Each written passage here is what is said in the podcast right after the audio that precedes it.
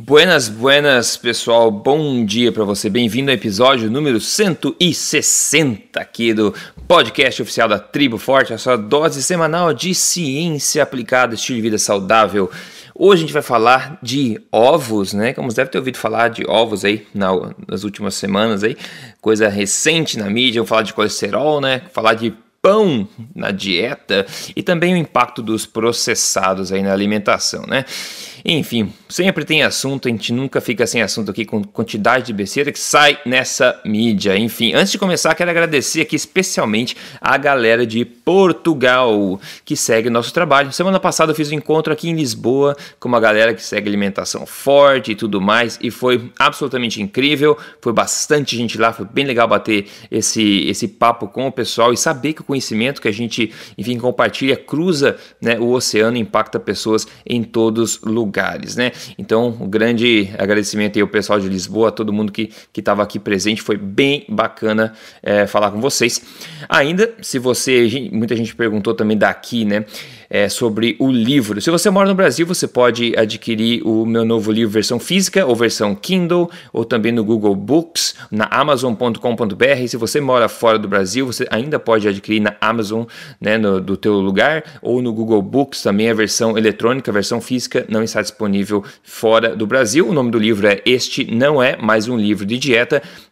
E eu tenho plena confiança que ele pode ajudar muita gente a enxergar a alimentação de forma diferente e se libertar aí desses mitos e balelas que a gente vê por aí. Ok? Então é isso. É... Doutor Souto, bem-vindo a mais esse episódio. Como é que estamos? Tudo bem, Rodrigo. Parabéns pelo evento lá em Portugal e bom dia, bom dia aos ouvintes.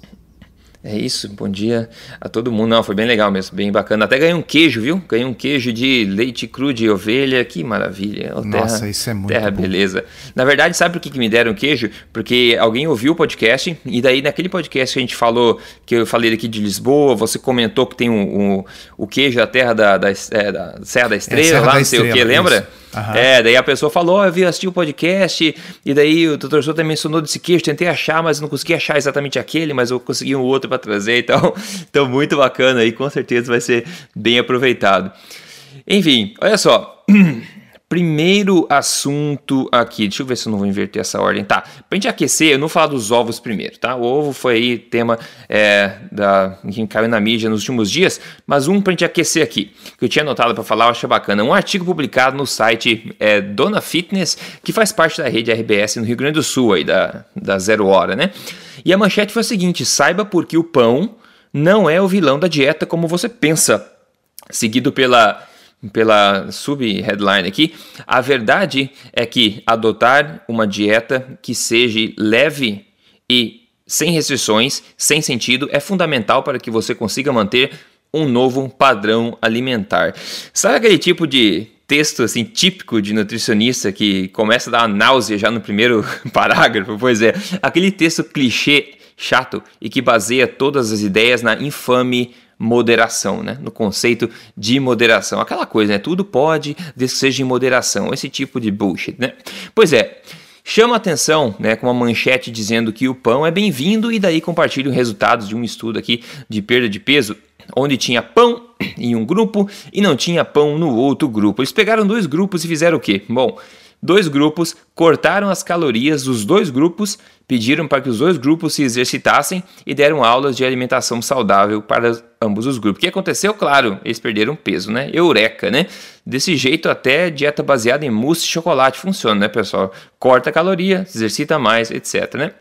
Só que aparentemente, aí tá da onde que entra o pão na história, o grupo onde o pão era permitido perdeu no final de quatro meses, segure na cadeira agora, 500 gramas a mais de peso do que o outro grupo. Então, você vê um benefício estrondoso aí do pão, né? Que não é nenhum erro estatístico, né? A gente podia dizer. Enfim, e isso aí acabou gerando essa manchete, então, de pessoas que estão procurando desesperadamente por desculpas por aí, né? Ah, agora o pão pode, então vou entupir a cara de pão, né? Pessoas que estão diabéticas, resistentes à insulina, é, resistentes à insulina, onde esse tipo de alimento, não só o pão especificamente, mas qualquer é, fonte de amido pouco nutritiva aí pode ser realmente uma criptonita para esse tipo de pessoa elas leem uma coisa como essa e depois podem tomar más decisões por aí. E o pior é que esse tipo de informação vem baseada em coisas pífias, como esse estudo, por exemplo, que eu acabei de comentar, né, que não tem nenhum valor realmente para se recomendar pão a ninguém, né, como a gente acabou de falar. Mas enfim, doutor Souto, é, é o que a gente tem visto por aí, né, até pela falta de, de competência científica de pessoas que escrevem esse tipo de coisa. Ah, por onde começar, né, Rodrigo? O, o, é. isso é. aí, volta e meia, alguém comenta de algum estudo comparando dieta X com dieta Y, na qual não houve diferença, e você vai ver, e as calorias foram estritamente co controladas para serem iguais. É. Né? Uh, e aí a gente sempre brinca, né? A mesma coisa que comparar dois carros, um, um carro esportivo, um carro popular, e uh, estabelecer, olha, só tem um detalhe, uh, existe limite de velocidade nessa corrida. Né? Então, não pode passar de 30 km por hora. E aí, se eles chegarem na linha de chegada juntos, você vai dizer ambos carros são iguais, embora um seja um esportivo e outro seja um popular. Mas dependendo da, da, das condições que você criar para o seu experimento, você pode concluir aquilo que você quiser, inclusive que uma Ferrari e um Fusca são iguais. Né? Uh, talvez alguns dos que estão nos ouvindo lembrem que uns anos atrás uh, foi manchete uh, uma notícia que um nutricionista americano queria mostrar como era possível emagrecer comendo porcaria se ele reduzisse as calorias. Então ele pegou, é. uh, eu não me lembro qual era o, o, o, a barrinha que ele usou, não sei se tu te lembra, Rodrigo, mas é, era uma dessas barrinhas que a gente encontra no, no, no, no, no caixa do supermercado, tá? aquelas doces. Tá? E aí o cara comeu só aquilo por um número X de dias, não sei se foi 14 ou 20 dias, uma coisa assim, ele só comia aquilo. Tá? Mas ele comia no máximo mil calorias por dia. E ele perdeu peso, é óbvio. É, tá? Porque afinal, uh, entendeu? Se você comer mil calorias de qualquer coisa, mesmo que ele coma mil calorias de açúcar puro do açucareiro, Uh, ele uh, sendo um sujeito, um homem uh, de estatura média que precisa pelo menos umas 1.800, 2.000 calorias para manter o peso uhum. estável, vai perder. Então, a pergunta não é é possível perder peso comendo porcaria. Tá? A pergunta é qual é uma estratégia alimentar que você pode fazer que seja nutricionalmente completa, que não lhe deixe com fome, tá? Que você possa seguir a vida inteira melhorando a sua saúde no processo e que ajude na recomposição corporal, sem que você tenha que contar manualmente calorias. Esse é o desafio. Uhum. Uhum. Né? Então, pegar uh, um, um, um, grupo de pessoas, sortear para um grupo comendo pão, outro grupo não comendo pão, e ambos com restrição calórica, é óbvio que ambos vão perder peso. É. Né? É, exato. E outro, e... peso não é saúde, né? Uma coisa que as pessoas esquecem. Sim, sim, tem esse detalhe. Vamos pegar esse sujeito que comia só essas barrinhas aí.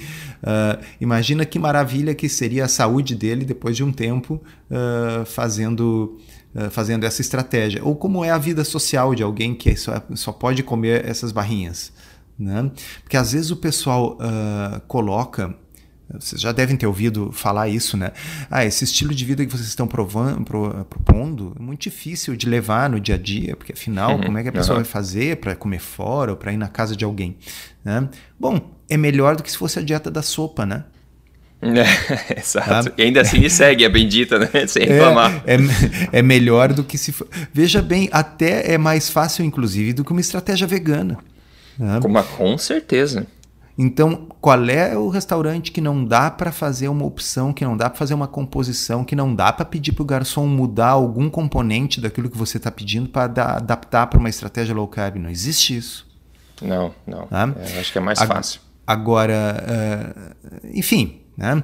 Uh, é, é, basicamente aquilo que você falou assim, no, e, e, eu não duvidaria que haja por trás desse estudo, entre aspas, dessa reportagem, entre aspas, alguma influência da indústria, né? Ah, com certeza. Mas esse foi um bom aquecimento, porque a gente vai falar de mídia, falar de besteiras falando, é, ditas na mídia aí.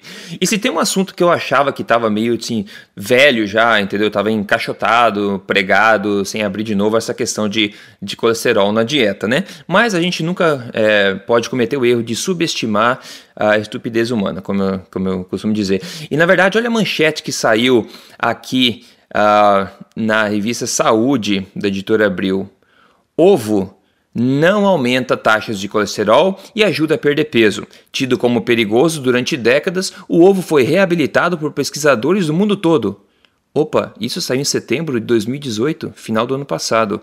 Ah, meu Deus do céu. O que, que aconteceu agora? Será que eles estavam mentindo pra gente? Porque agora, se você tá, tá vivo aí, você deve ter visto na mídia que não tem nada a ver com isso. Houve um problema, houve aumento do colesterol, houve aumento do risco de mortalidade. Cada meio ovo que você come ah, leva você mais próximo do, do teu caixão de fato, né? Então, o que, que é esse disse e não diz? O que, que aconteceu que voltou à mídia agora, doutor Souto, o pessoal botando medo na gente em relação ao ovo e saiu em toda a mídia que a gente tem acesso aí no Brasil, saiu fora do Brasil também tudo baseado em um novo estudo. Será que esse estudo merece a atenção toda? Será que esse estudo finalmente comprovou que o ovo é ruim, que o colesterol é ruim de fato? Vamos colocar o pessoal a par disso aí e vamos destruir esse medo infundado, né?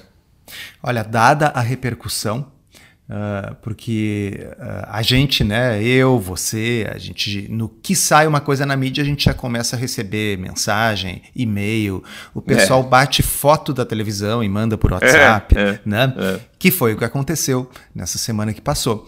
Ah, então saiu na televisão, em mais de um telejornal, saiu no jornal aqui em Porto Alegre, saiu em revistas, saiu, saiu em tudo. Então, assim, pela quantidade de mídia que teve, era uhum. de se supor que tenha sido um estudo revolucionário, algo uhum. que realmente tenha uh, condições de mudar a conduta.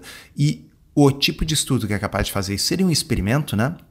Então, vamos lá, pessoal, vamos acompanhar. Para eu chegar e dizer, olha, parem as prensas, parem as máquinas, extra, extra, um novo estudo muda tudo. Tá? Teria que ter o quê? Alguns milhares de pessoas que foram sorteadas para comer ovo, outros milhares de pessoas que foram sorteadas para não comer ovo, e após um acompanhamento médio de, sei lá, 5 anos, se descobriu que morreu mais gente no grupo do ovo.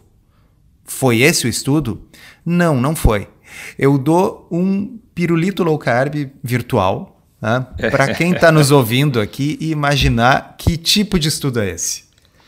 É, é vou, vou, ler o título dele, vou ler o título dele tá, aqui. O pessoal que já sabe, vamos lá. O nome, o nome do estudo é associações da, do colesterol na dieta ou consumo de ovos com incidência de doença cardiovascular e mortalidade. Quem pegou a dica aí, hein? Hum. Então, pessoal, a primeira palavrinha do título é associações. E associações, o que que associações não implicam? O que que uma associação não é?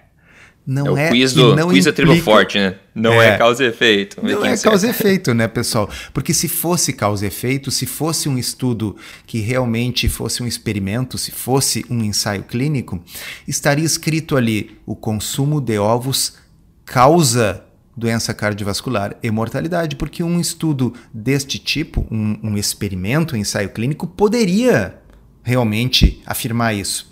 Tá? Os autores já não colocam no título uma linguagem causal, porque afinal é um estudo observacional que não pode estabelecer causa e doutor Souto, e para as pessoas que vão dizer, ah, mas você só porque é epidemiologia você descarta, não, fala assim, ela pode ser útil, como a gente falou no episódio passado, né? Respeitando os, lá, por exemplo, Bradford Hill, né? Você tem uma associação extremamente forte. Então, analisando esse estudo como epidemiológico mesmo, será que a associação foi forte o suficiente para tirar de questão que pode ter sido uma manipulação ali estatística, um erro de que não pode ser controlado, né? Como é que foi isso aí? Então, olha só, pessoal, quem não escutou o episódio episódio passado, nós falamos dos critérios de Bradford Hill, que são os critérios utilizados para ver se um estudo observacional tem uh, algum motivo maior para ser levado a sério, se é possível fazer alguma mínima inferência causal a partir de um estudo observacional. Tá? E um destes critérios era a magnitude do efeito, o quanto a exposição a determinada coisa aumenta o efeito. Magnitudes inferiores a 2 2 significa o dobro, tá? Então, uh, magnitudes inferiores a 2 normalmente não são levadas nem em consideração no estudo observacional, porque o risco daquilo ser devido simplesmente ao acaso é gigantesco. Tá? Uhum. E aqui foi 1,17. Tá? Foi um aumento de risco relativo de 17%. Tá? de doença cardiovascular para cada 300 miligramas a mais de colesterol por dia. Tá? Isso corresponde a incríveis 3% de diferença de risco absoluto. Tá? Uh, e quando se analisou por ovo, tá? cada. Desculpa a risada. por, por cada ovo. meio ovo consumido por dia estava associado com um, um risco relativo de 1,06 uhum. por dia de doença cardiovascular. Então, agora eu vou dar um exemplo de uma situação na qual há uma magnitude de efeito muito maior. Eu não vou dizer para vocês qual é a exposição, tá? O que estava sendo testado aqui, mas eu vou dizer o seguinte, tá? 2.438 homens, tá? entre 45 e 59 anos, foram acompanhados por um período de 20 anos. Tá? Uhum. Bom, como era gente que já tinha aí, na média, 55, quase 60 anos, em 20 anos, né, o pessoal chegando nos 80, vários faleceram. Tá? Então era possível, acompanhando esse grupo de homens por 20 anos, avaliar uh, do que, que eles morreram e o que, que eles faziam. Né? Então, deste grupo de 2.438 homens, 34% morreram.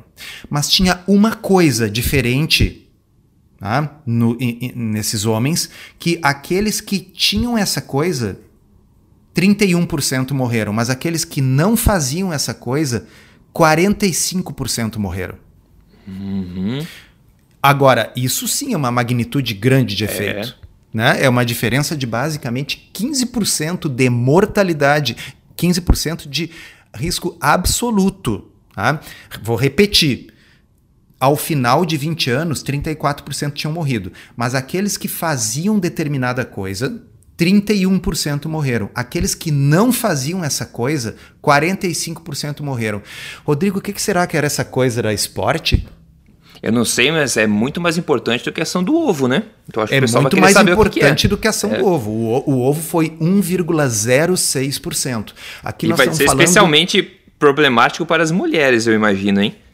É, porque é uma coisa é. que só homens fazem, tá? É um estudo 2438 homens. Desculpa as mulheres, mas essa coisa que é capaz de reduzir em 15% a sua chance de morrer uh, é um negócio que só os homens fazem. Vamos acabar com a angústia dos nossos ouvintes? Vamos. Vamos. Fazer a barba, pessoal. É. Tá? Aqueles que faziam a barba diariamente, pelo menos diariamente, 31,3% morreram em 20 anos. Mas aqueles que não faziam a barba todos os dias, 45% morreram. Uhum. Uh, esse é um uhum. estudo observacional, tá, pessoal? Ele não é, não, não é um ensaio clínico randomizado de fazer a barba. Não, não houve um sorteio em que metade tinha que fazer a barba e metade não tinha que fazer a barba. E a pergunta é, prezado ouvinte, alguém acredita que é o fazer a barba que está mudando a mortalidade dessas pessoas? Uhum, uhum. Ah, Compare ser... com o ovo, né? Compare com o ovo para entender isso, a perspectiva. Exatamente, tá? É isso que o Rodrigo falou. Comparem com o ovo. Vamos, vamos pensar. Tá? Uh, no caso desse estudo da barba, por que, que, eu, por que, que eu citei ele? Eu me lembrei dele, falei num vídeo que eu gravei lá no IGTV, no, no JCSolto, tá? no, no Instagram. Tá? Porque porque às vezes a gente tem que sair do. Porque a nutrição é um mundo tão cheio de balelas. Uh, uh, é tão habitual ouvir bobagem, ouvir coisa uhum. ridícula uh, no mundo da nutrição que a gente fica anestesiado do ponto de vista intelectual quanto às bobagens quando o assunto é nutrição. Tá?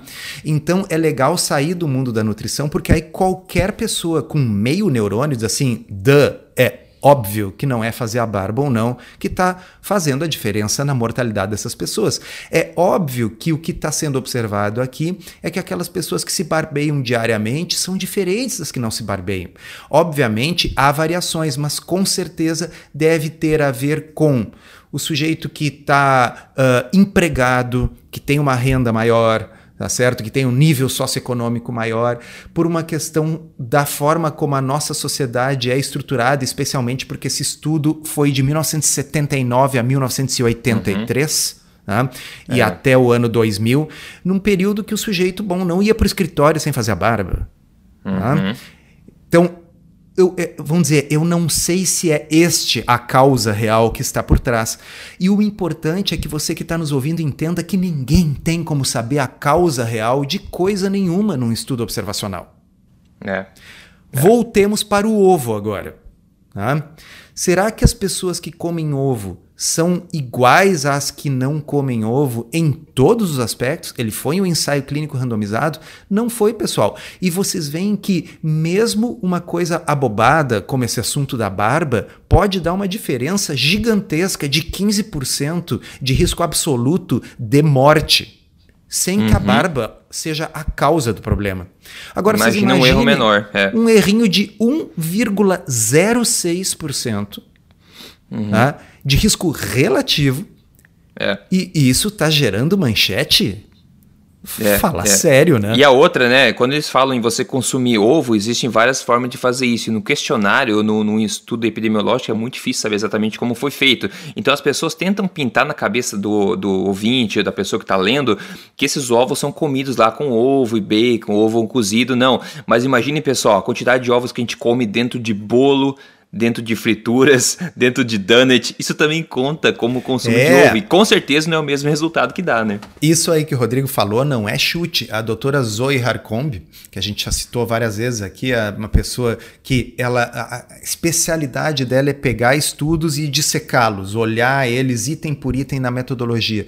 Ela verificou e isso é verdade. Eles não estavam contando apenas o consumo do ovo, porque quem lê a manchete imagina que o que está sendo analisado ali é o ovo cozido, ovo frito e tal. Uhum. Não, eles pegavam o questionário de frequência alimentar, aquele negócio onde você chuta, digo, imagina, digo, tenta lembrar o que você comeu nas últimas semanas e meses, pegaram as respostas daquilo e viram como o Rodrigo disse, assim, ó, uh, uma fatia de bolo tem em média uh, três quartos de ovo. Uh, um donut tem em média um ovo. Uh, uma servida de macarrão tem em média meio ovo. Entendeu? O ovo aqui não é só comer o ovo puro. Eles levarem. Então, bom, como é que a maioria dos americanos come ovo? Sabendo que eu não me lembro, acho que é 60% ou 70% de todas as calorias que um americano médio consome são alimentos ultraprocessados. Uhum. Né? Americano hoje em dia come muito pouco ovo puro. Tá? Então o consumo de ovos ali, na realidade, é o quê? Um marcador do consumo de fast food. Uhum. Mas isso Exatamente. é tão óbvio, é tão óbvio, é mais óbvio do que o negócio da barba. É, e mesmo assim eles acharam essa insignificante associação, né? Mesmo é, assim. Exatamente. Ah, aí tem um outro detalhe que esse aí precisaria ter tido acesso ao apêndice publicado do estudo. Ah, eu não consegui chegar a pegar o apêndice publicado do estudo, então eu estou relatando para vocês algo que um pesquisador no Twitter teve, porque eu acho que tem que ser assinante do JAMA para conseguir ver o apêndice desse estudo. Tá? O detalhe sensacional é o seguinte: ele, os, os, os autores do estudo dizem que o problema é o consumo de ovos, mas que o motivo é o consumo de colesterol. Tá? Uhum. No entanto, no apêndice do estudo, se você olhar na tabela, as pessoas que comiam mais ovos tinham colesterol mais baixo. Uhum. Ou seja, no próprio apêndice do estudo, do estudo, havia um dado que contradizia a alegação dos próprios autores. Pois é. E por pois fim, é. pessoal, tem mais um detalhe. Esse é o, é o único estudo observacional sobre o assunto? Não. Existem, inclusive, meta-análises né, de estudos observacionais sobre o consumo de ovos e doença cardiovascular. E o conjunto da literatura considera que, inclusive, pode ser benéfico. Então, esse Sim. estudo, primeiro, ele é observacional. Segundo, a magnitude do efeito que ele encontrou é minúscula. Terceiro, no apêndice do estudo, o consumo de ovos está associado com menor colesterol. E, por fim, esse estudo é um ponto fora da curva no conjunto dos estudos, mesmo os observacionais, sobre ovos. E a pergunta é: por que nós estamos conversando sobre isso? Uhum. exatamente, exatamente. Certo? Por que, que ganhou tanta exposição assim? Tava na hora de uma manchete chamativa, polêmica, será? É, exatamente. Eu acho que né? Deixo em aberto para vocês pensarem aí. Então, pessoal, podem comer ovos, tá? Faz bem. É, pô, pelo amor de Deus, assim como sempre foi, né, pessoal? Mas pra vocês entenderem da onde vem esse bafafá todo, né? Porque tem que ser verdade, saiu em todo o canal, né? Essa é a origem, esse estudo com esse nível de evidência, pessoal. Isso aí foi a origem do medo, né? Ou então, se vocês realmente, realmente acreditam nesse tipo de estudo observacional, eu sugiro que comecem a fazer a barba duas vezes por dia. É, uh, inclusive as mulheres, né? E, por... e, isso, inclusive as mulheres. ai, ai, ai. É verdade, é verdade. Boa, não tem escapatória, né? Um bom argumento. O pessoal, a gente vai falar um pouco agora sobre alimentação, olha só, processados e não processados. Tem um efeito interessante que eu quero compartilhar com vocês, um novo ensaio clínico randomizado. Mas antes de eu falar disso, só um, um parabéns rápido aqui ao Cristiano Augusto, que enviou, é o caso de sucesso de hoje. Ele falou: completei a minha fase 1, eu saí de 105,2 quilos para 96,4 10,5 centímetros de cintura perdidos. Tudo isso em 30 dias, pessoal. Estou muito grato por fazer parte desse programa, pois os ganhos até agora foram muito bons. Então foram 30 dias, que é a fase 1 do programa do código, e 8,8 quilos eliminados. E lá dentro, adivinhe, sim, ovos estão inclusos como coisas que podem ser é, consumidas sem nenhum problema, se você não tem nenhum problema de alergia contra ovos nenhum. Então ele obteve esse resultado incrível em somente 30 dias, seguindo a primeira fase do programa código. Se você tem interesse, como eu sempre digo aqui, entra em código emagrecerdevez.com.br, veja a apresentação e a gente se vê lá dentro, ok? Então parabéns para o Cristiano, obrigado por ter enviado aqui, porque isso sempre acaba motivando outras pessoas, né? essas mudanças incríveis de da noite por dia, digamos assim, de saúde e peso também. Olha só, uh, o novo ensaio clínico randomizado, interessante e bem controlado, analisou os efeitos de uma dieta rica em processados e refinados e uma dieta equivalente, porém rica em alimentos não processados.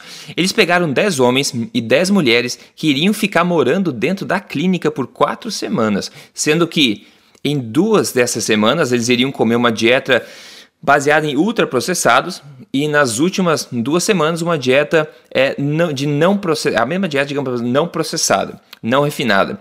A oferta da comida em si para cada pessoa nas duas dietas era equivalente em calorias, em macronutrientes, em densidade energética, sal, açúcar e também fibras. Os coordenadores né, deixavam à disposição de cada pessoa uma quantidade de comida equivalente a duas vezes o que elas precisariam para manter o mesmo peso, para ver quanto elas iam comer, né, para que no final eles pudessem decidir quem comia mais, quem comia menos. E é, tudo isso aí é o, que, é o que no mundo da, da pesquisa se chama ad libitum, né? quer dizer, disponível para comer à vontade.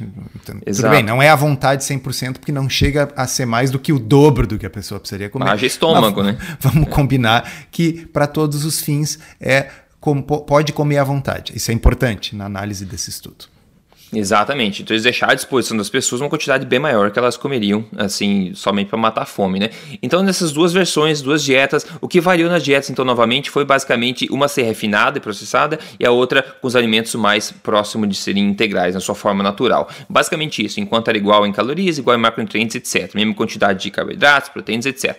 Resultado foi que as pessoas espontaneamente, né, comeram em média mais de 500 calorias em excesso na dieta que era processada em comparação à dieta não processada, resultando em um ganho de peso durante essa fase, né? E no outro grupo, uma perda de peso na fase da dieta não processada.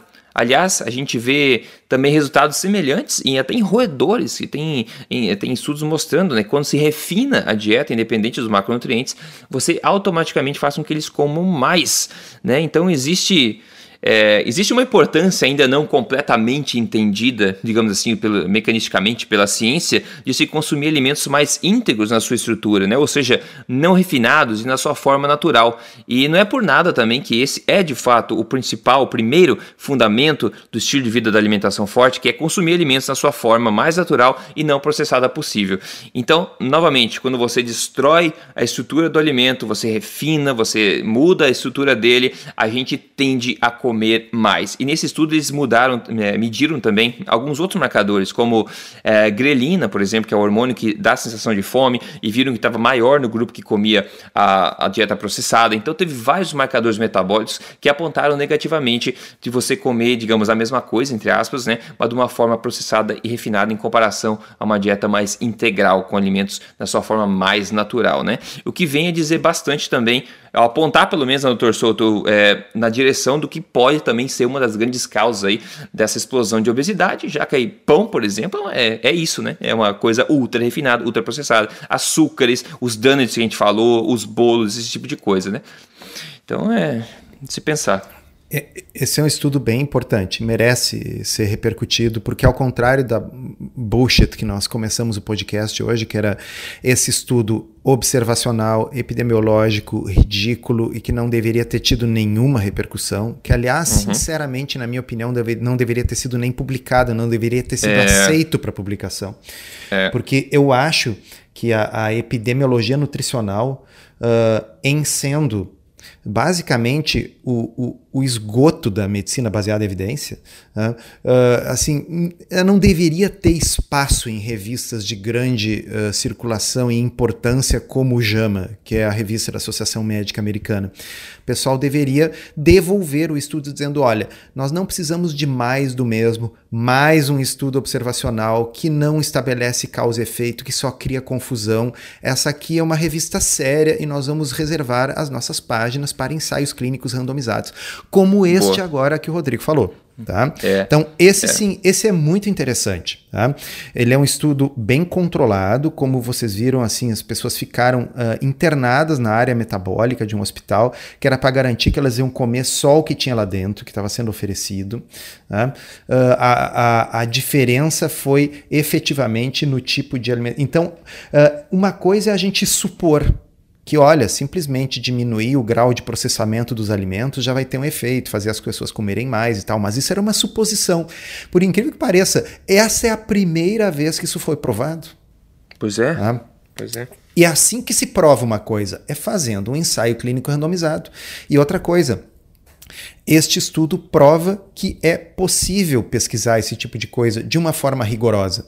Então, uhum. Uh, qual é o problema, pessoal? Se eu faço um estudo de epidemiologia nutricional no qual eu observo, olha, pessoas que comem, vivem à base de miojo e biscoito, uh, têm mais problema de obesidade do que pessoas que vivem à base de salada e salmão, uh, eu consigo dizer que a culpa é do miojo e do biscoito? Não, eu não consigo. Tá? Porque as pessoas que vivem à base de miojo e biscoito são muito diferentes das que comem salmão e salada, inclusive no que diz respeito àquilo que a gente sempre fala: renda, atividade física, nível socioeconômico, cuidados gerais com a própria saúde, etc, etc. Mas vai ver, foi o. Pode ter sido o culpado o ovo do miojo, né? Vai saber. É, é, exato, quem sabe. Então, esse estudo que foi um ensaio clínico que randomizou as pessoas para este aspecto uh, da, da, do grau de processamento dos alimentos. Pronto, ele acabou com a dúvida, porque era randomizado. Lembrando, como é randomizado, eu sorteei os indivíduos para dois grupos. As, o nível socioeconômico, portanto, era igual, porque é por sorteio. Né? Uh, in, o, o, nível educacional, a quantidade de atividade física, tudo isso, a randomização assegura que vai ser aproximadamente a mesma dos dois grupos. E a única variável que foi trocada foi o grau de processamento da dieta. E as pessoas Sim, foram comeram... controlados também, né? Dentro é, da clínica. E as pessoas comeram 500 calorias a mais. Tá? Então, uh, se é porque é hiperpalatável, se é porque inibe menos os hormônios da fome, ah, bom, aí são outras discussões. Mas nós podemos dizer que o consumo de alimentos ultraprocessados causa, aqui eu posso usar a palavra, aqui eu tenho o direito, eu ganhei o direito uhum. de falar isso, causa um aumento no consumo calórico e aumento de peso. Uhum. Tá? Uhum. É isso. Então, uh, isso informa esse estudo sozinho com quantos, quantos voluntários que tinha? Nem era Foram muito. 20, 20. 20. Este estudo, com 20 voluntários, tem mais valor para informar a política nutricional no que diz respeito a esse assunto do que esses incontáveis estudos com 20 mil pessoas baseados em questionários. Uhum. Ok? Exato. Não importa quantos milhares ou milhões de pessoas eu inclua em um estudo de metodologia ruim, essa metodologia não fica boa porque o número de pessoas incluídos é grande. Da mesma forma, se eu tiver um estudo com 20 participantes, mas eu tiver um cálculo estatístico de tamanho de amostra que mostrar que a diferença observada teve uma chance menor do que 5% de se dever ao acaso, tanto faz se foram 20 pessoas ok? É. Então, quem tem algum treinamento em estatística aqui entende isso que eu estou dizendo. Se eu fizer um cálculo de tamanho de amostra para calcular o meu erro beta e eu tiver uma diferença que for menor do que o meu erro alfa, ok?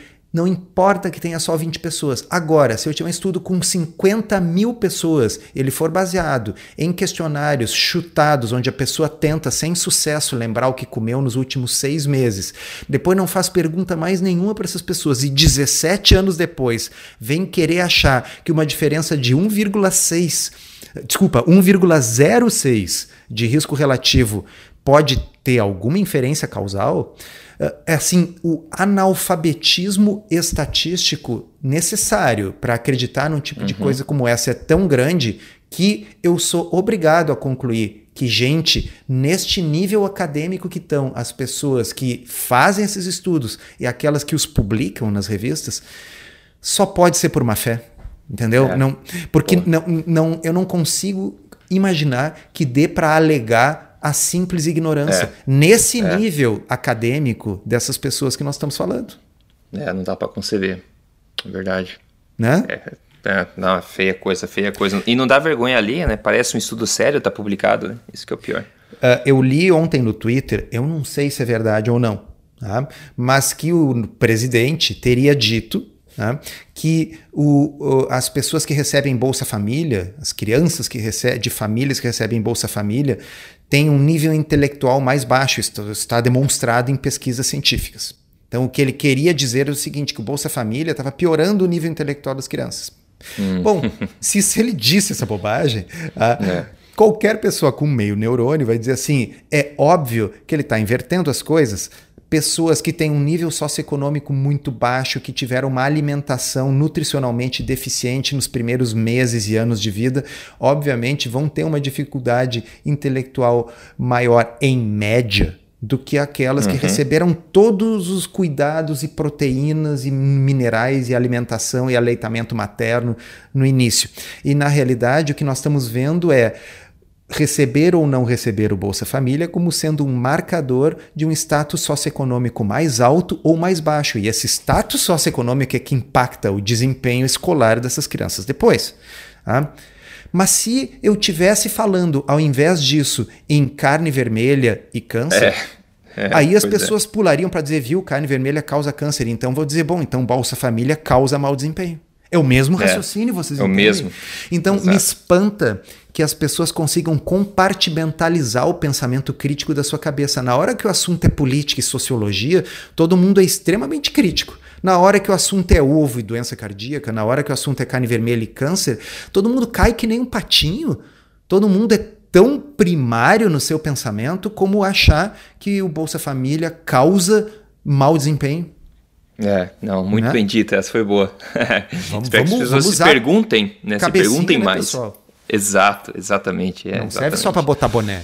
Não, só botar boné. É verdade. E falando em, bom, em comida, então, né? É, tá gravando de manhã, mas por que você não compartilha o que você degustou na sua última refeição? Seja ontem, eu tô comendo café da manhã também.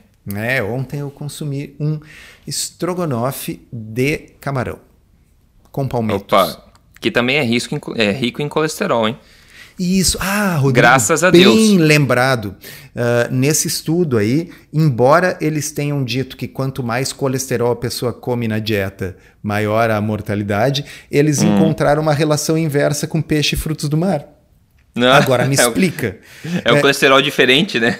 É que nem o tamal e o tabon que a gente falou. Exa vez, tá? exatamente. Tá? Assim, exatamente. é que o camarão vai ver que ele tem um colesterol bom, entendeu? É, e, é. e, o ovo tem um colesterol ruim maligno. Né? É. Então, o mesmo colesterol, se ele vier de um ou do outro, a pergunta é: se for uma coisa duplo cega, se eu consumir Uh, o, o, o, camarão, assim, vamos fazer um experimento, pessoal, mental aqui.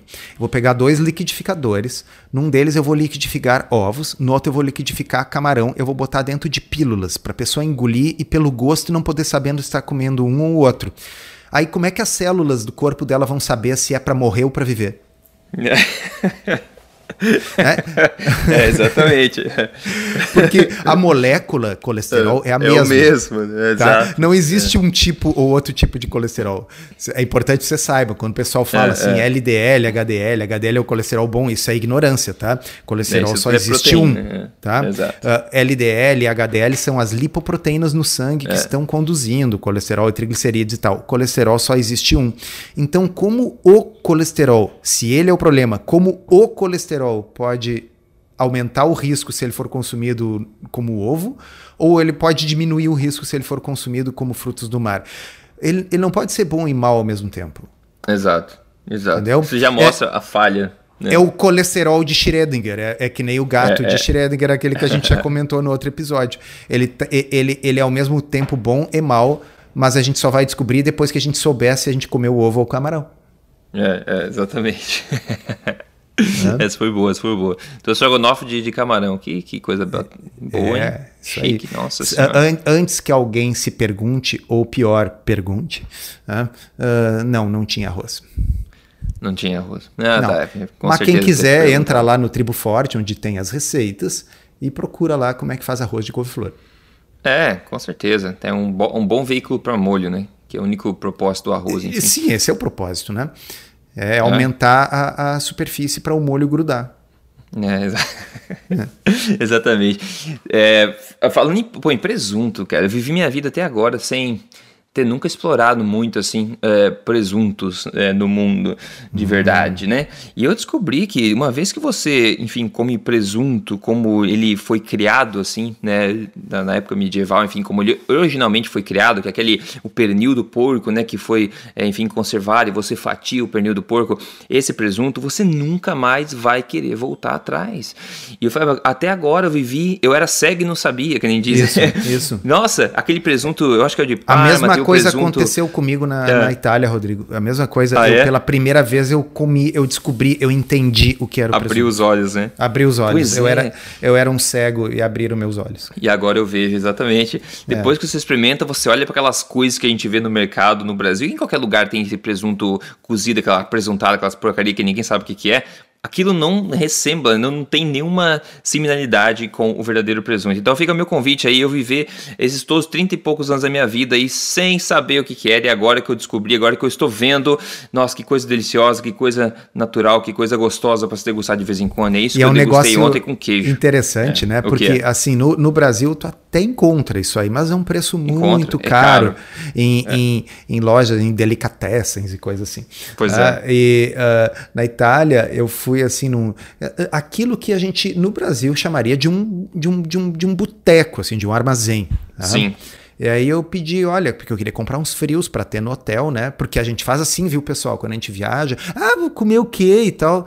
Ah, deixa de mimimi, vai, compra uns frios, vai, passa no supermercado, é, né? É, pô, tá? caramba. Uh, e aí uh, fui ali para comprar uns frios para ter no hotel, para acompanhar um vinhozinho e tal.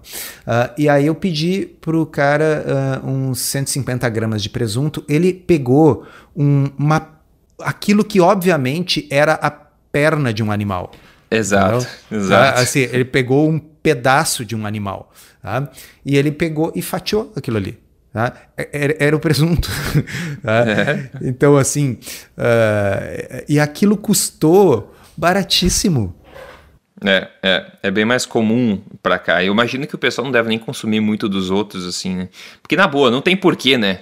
É, e aí que, que a epidemiologia nutricional se perde, porque vão aqueles estudos todos mostrando uma relação entre o consumo de carnes processadas e câncer uhum. coloretal, etc.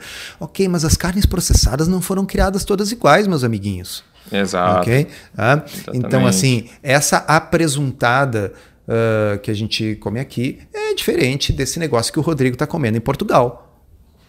Totalmente ah. diferente, né, pessoal? O pepperoni lá cheio de coisa e, compostos químicos é. e, e, é, e eu é diferente. ouso dizer que o problema principal da carne processada, mesmo essa, que é um agregado de coisas com hidroximetilcelulose, proteína de soja. É o que etc, você come etc, ela com, né? Exatamente, Rodrigo. É. Nem é tanto esse o problema. Eu acho que é o que você come ela com. Porque as pessoas é. não costumam comer salsicha, hot dog isoladamente. E tá? pepperoni sem pizza. E pepperoni sem pizza. Ah, então, é. quando o estudo observacional vê uma associação entre o consumo dessas carnes processadas e doenças, até que ponto essas carnes processadas não são apenas, vamos dizer, o pepperoni não é o marcador da pizza, a salsicha não é o marcador do cachorro quente, né? e o hambúrguer não é o marcador do pão, do milkshake e da Coca-Cola. Né? Uhum. E aí Exato. a culpa é do hambúrguer, do, da, da, carne, da, da, única coisa comestível, entre aspas, que tem ali dentro. Uhum. Né? Perfeito. Uh, a, a, leva a culpa. Uh, lembra a analogia que o Malhotra faz num artigo dele lá, que ele diz: Isso aí é assim, ó, sempre que, que tem o um incêndio, uh, os bombeiros estão lá. Então, a presença de bombeiros está associada com o incêndio. Logo, uhum. a culpa é dos bombeiros. É dos bombeiros. é o mesmo racional. É o mesmo né? racional. Procure bombeiros e você vai encontrar desastre. Né? É. Então os bombeiros são os responsáveis pelos desastres. Exato, exatamente. Então fica aí, pessoal, o convite. Se você não conhece esse presunto, vá num lugar, nem que tenha que pagar um pouquinho mais caro para experimentar, porque isso vai abrir os seus olhos e não viva cego como eu vivi até agora. Então imagine a cena ontem à noite. Peguei esse queijo que eu falei que eu ganhei aqui de Portugal, de ovelha, cru, cremosinho, com esse presunto junto, um copo de vinho. O que mais você quer? Que difícil que é, né, pessoal? E onde é que no mundo você não encontra frios, por exemplo, em todo lugar. O pessoal da Itália, doutor Sul, você comentou da Itália, eu tô saco cheio já de vir gente falar, ah, mas aqui na Itália você não entende, Rodrigo, aqui na Itália é difícil, porque só tem massa e pizza. Eu falei, é, é exatamente, a polícia massa e pizza vai colocando goela abaixo de todo mundo, né? Não tem mercado, não tem opção, é só massa e pizza. Pessoal, vamos crescer, né? Vamos amadurecer, pelo amor de Deus. Enfim, esse foi o nosso podcast hoje, recheado aí de coisas é, que eu espero que sejam úteis para você. E a gente com certeza vai se falar semana que vem. Antes disso, se você quer fazer parte da Tribo Forte, entre em triboforte.com.br, veja as receitas lá dentro, as palestras, você pode ver, rever, faça parte disso tudo lá, triboforte.com.br. Siga a gente também no Instagram, siga lá Rodrigo Polesso, tudo junto, o JC Solto e também a blc.org.br para você não ter desculpa nenhuma de ficar de fora desse movimento bom em prol da boa ciência nutricional. Doutor Souto, obrigado então pela tua uh, participação e a gente se fala na semana que vem, como sempre. Obrigado, um abraço, até a próxima.